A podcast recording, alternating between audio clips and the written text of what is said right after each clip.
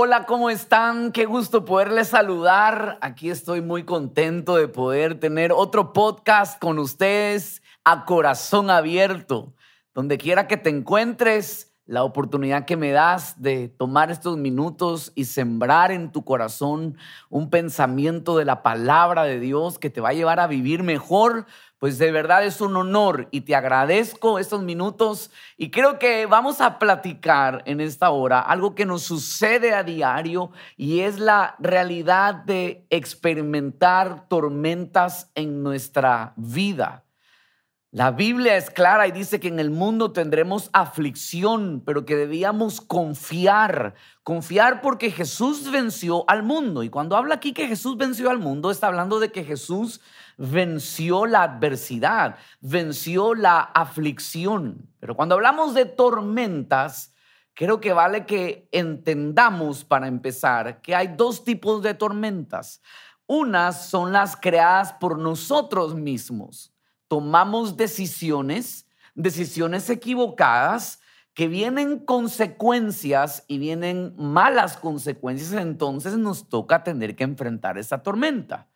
Pero hay otras tormentas que sencillamente nos llegan o que alguien más nos arrastra, porque al final todas se dan por decisiones. Las que cause yo son por mis propias decisiones y las que causen otros son por decisiones igual que otros toman, pero que a veces me toca a mí tener que ser parte. Es decir, de que las vamos a tener que vivir, las vamos a tener que vivir, entonces tendríamos que preguntarnos cómo las enfrentamos y dónde queda nuestra confianza en medio de todo esta tormenta. Quiero introducirme con dos pensamientos de la palabra de Dios que te van a ayudar a entender y a levantar tu pensamiento, un pensamiento bíblico. Lo primero es que está en Romanos 8 y verso 28, dice, y sabemos que a los que aman a Dios, todas las cosas les ayudan a bien. Esto es a los que conforme a sus propósitos son llamados. Es decir, hay una realidad para aquel que está en una relación con Dios, en una relación de amor, no en el que está en una religiosidad o en una rutina, o el que dice estar con Dios, pero nunca habla ni, ni platica con Él. Es decir, para los que amamos a Dios, todo, señores, todo va a ayudar a bien, incluso lo más difícil o lo más feo que puedas estar viviendo o viendo. Dios es especialista en transformar nuestras malas tormentas en una bendición para nosotros.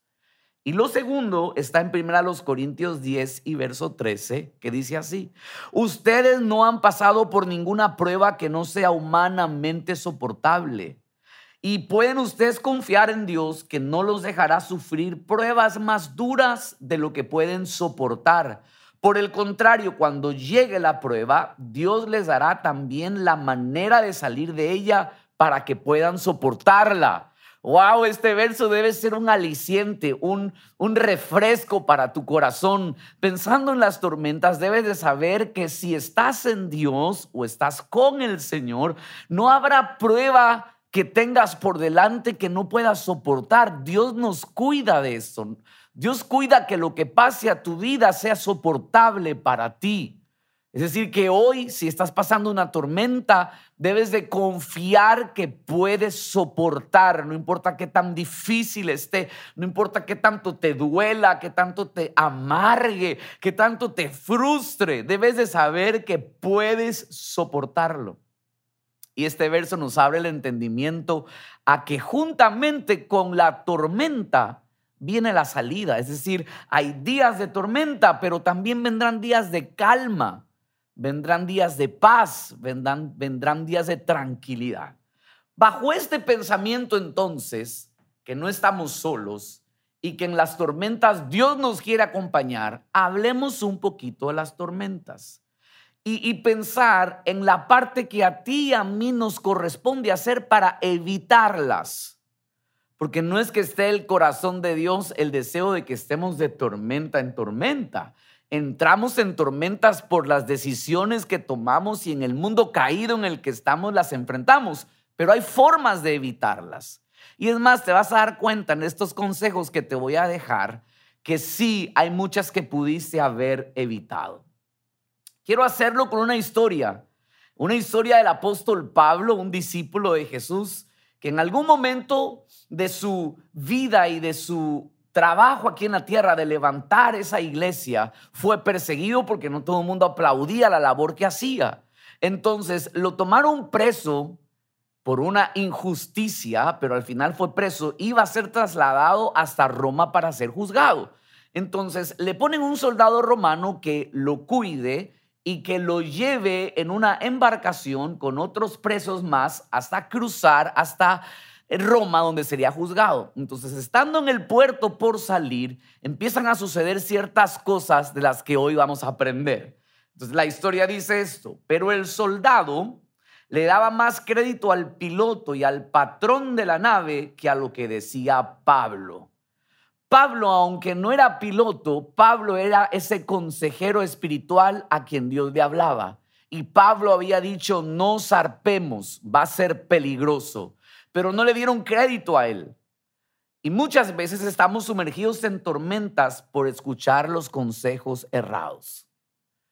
Y hoy quiero hablarte de esta realidad. Proverbios 11 y verso 14 dice, donde no hay buen consejo, el pueblo cae pero en la abundancia de consejeros está la victoria. Entonces, muchas veces nos metemos en líos por no tener nuestro corazón dispuesto a escuchar consejo. Nos creemos saberlo todo. Creemos que es nuestra propia razón y queremos morir en nuestro propio ideal. Pero aquí el proverbio nos deja ver tan claro, y esto lo escribió Salomón, el hombre más sabio. Él llegó a ser sabio a causa del consejo de muchos. Mira ese otro proverbio, dice, el camino del necio es recto ante sus ojos, mas el que escucha consejo es sabio. Entonces, que tú pienses que estás en lo correcto por tu propia opinión no es garantía de sabiduría. Te lo vuelvo a repetir. Que tú pienses que es correcto en tu propia opinión no te garantiza que sea lo sabio. Lo sabio se lo garantiza en la medida que escucho el consejo de los demás. Y yo puedo evitar las tormentas en la medida que escucho consejos equivocados. Escoge bien tus consejeros. La segunda forma para evitar tormentas es evitar seguir lo que hace el montón. Mira lo que sucede en esta historia. Decían todos, siendo incómodo el puerto para invernar, es decir, para quedarnos la noche, la mayoría acordó zarpar también de allí. Es decir, que la mayoría dijo que debían de zarpar. Y entonces, como la mayoría dijo, alzaron, alzaron anclas y se fueron. Y el mundo hoy está sumergido en un montón de problemas dejándose llevar por la mayoría. Señores, que la mayoría lo diga no significa que sea lo correcto. Es más, hoy los vientos del mundo como soplan están transformando lo moral a inmoral solo por legalizarlo. O están caminando en ciertas rutas que no tiene que ver con el consejo de Dios ni con un consejo correcto para nuestra vida.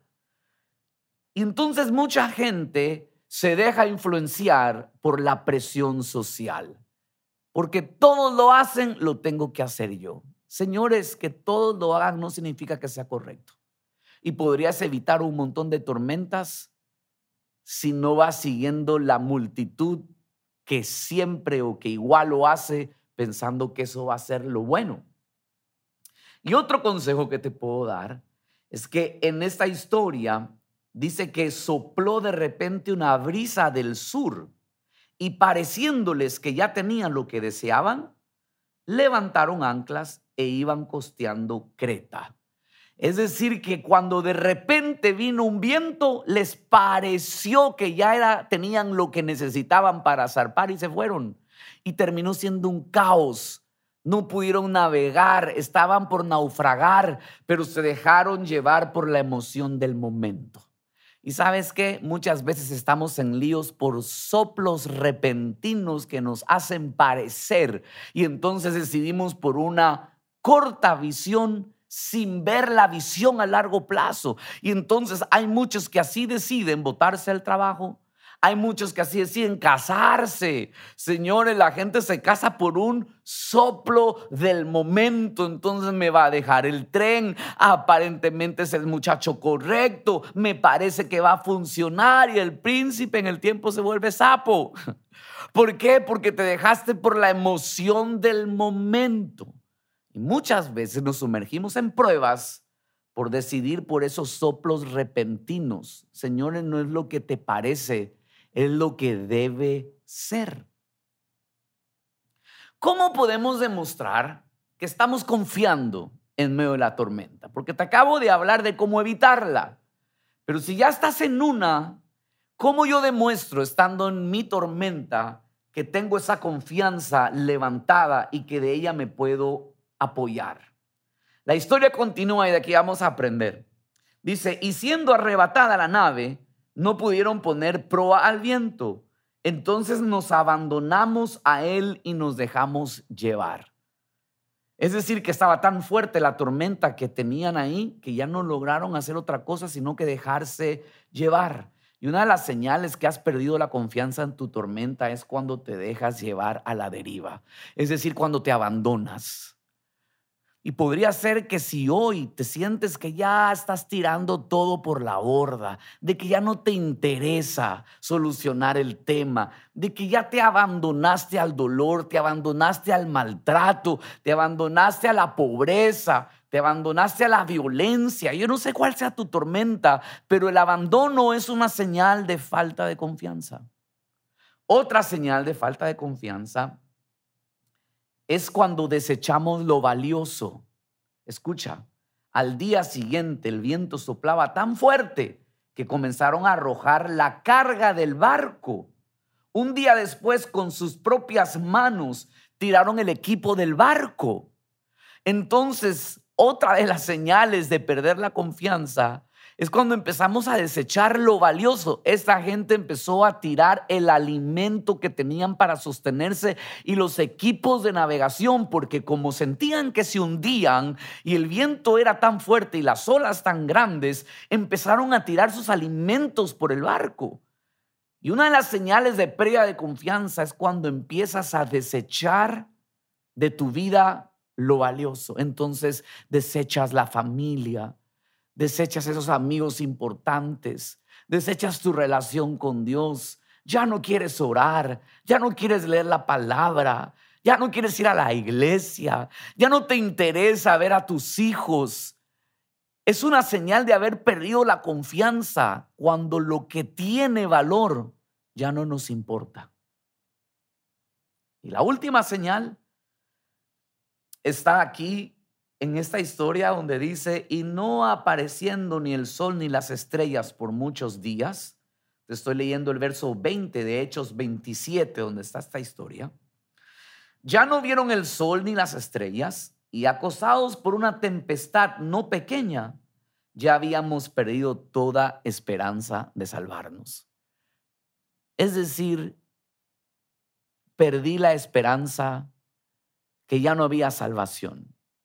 Y si hoy estás en tu situación derrotado, donde sientes que ya no tienes esperanza y que ya no hay solución a lo que estás viviendo, estos son indicios de una pérdida de nuestra confianza. Hoy necesitas hacerte esta pregunta. ¿Cómo recupero mi confianza? ¿Cómo me levanto en medio de la tempestad? No estés esperando que el viento se calme para entonces tú recuperar tu confianza. Porque, Señor, es fácil es confiar cuando todo está bien. Pero la confianza se la puede tener en medio de la tempestad. Es más, la confianza, que la traducción correcta de confianza en la Biblia es fe, es lo que te va a ayudar a salir de en medio de tu tormenta. Entonces, cuando ellos ya se habían echado a perder, y ya se habían echado a la deriva, ya no tenían alimentos, nada bueno se veía por delante. Deja ver aquí la palabra que esa noche lo visita un ángel de Dios al apóstol Pablo. El verso 23 dice, porque esta noche ha estado conmigo el ángel del Dios de quien soy y a quien sirvo. Es decir, que en el momento menos creíble hubo una oportunidad del cielo que se le apareció un ángel a Pablo a decirle que todo iba a estar bien. Entonces, ¿cómo empiezo a recuperar mi confianza? Cuando empiezas a confiar en la oportunidad divina que puedes tener en tu vida. Puedes pensar que naturalmente o a tu alcance todo está perdido, pero te queda Dios. Te queda una oportunidad del cielo. Hoy puedes poner tus ojos en Él. La Biblia dice que tiempo y ocasión acontecen a todos. Todos tenemos la oportunidad en algún momento que se nos presenta esta opción del cielo. Y hoy quiero decirte algo, Dios no te ha olvidado.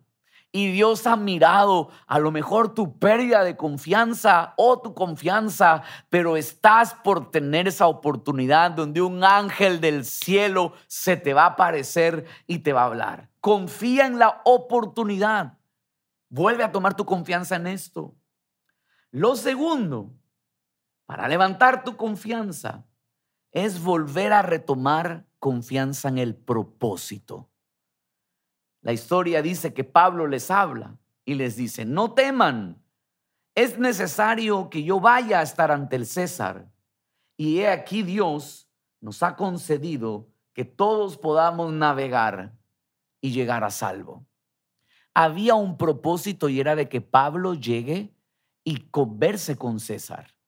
Hoy puede ser que no veas el propósito y lo has perdido, pero es necesario que vuelvas a confiar que lo que estás pasando, una buena enseñanza te va a dejar.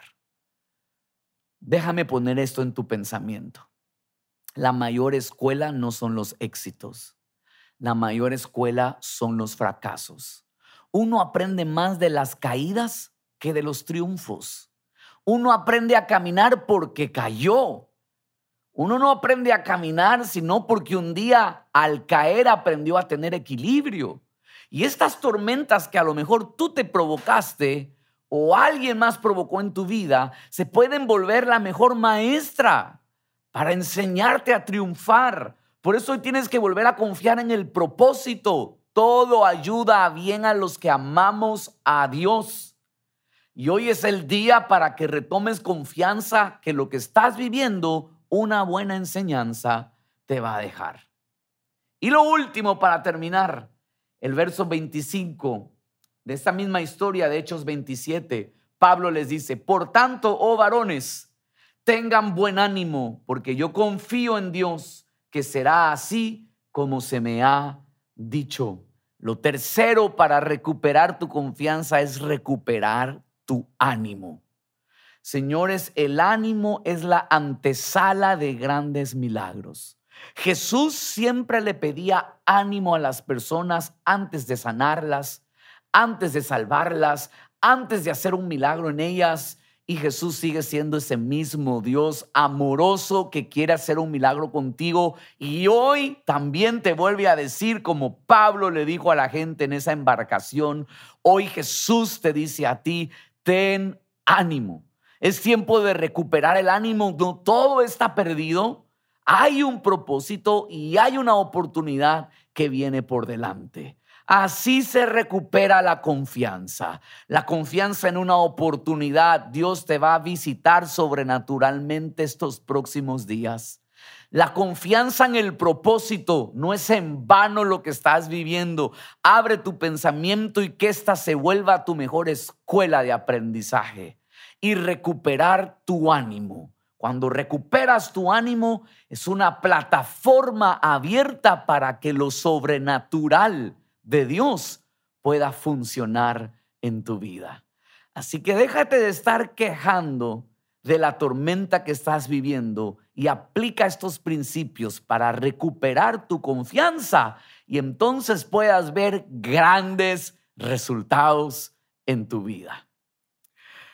Gracias por tu atención en esos minutos y de verdad espero que estas palabras que acabo de dejar en ti se vuelvan un fruto palpable en tus manos. Ora conmigo a Dios ahí. Señor, te pido que hoy les enseñes a levantarse a través de una confianza segura puesta en ti, de que tú nos das la oportunidad, que todo tiene un propósito y que nuestro ánimo se recupera para poder ver lo poderoso que harás en nuestras vidas. Gracias te damos en el nombre de Jesús. Amén y amén. A todos les mando un fuerte abrazo y los veo una próxima. Dios les bendiga.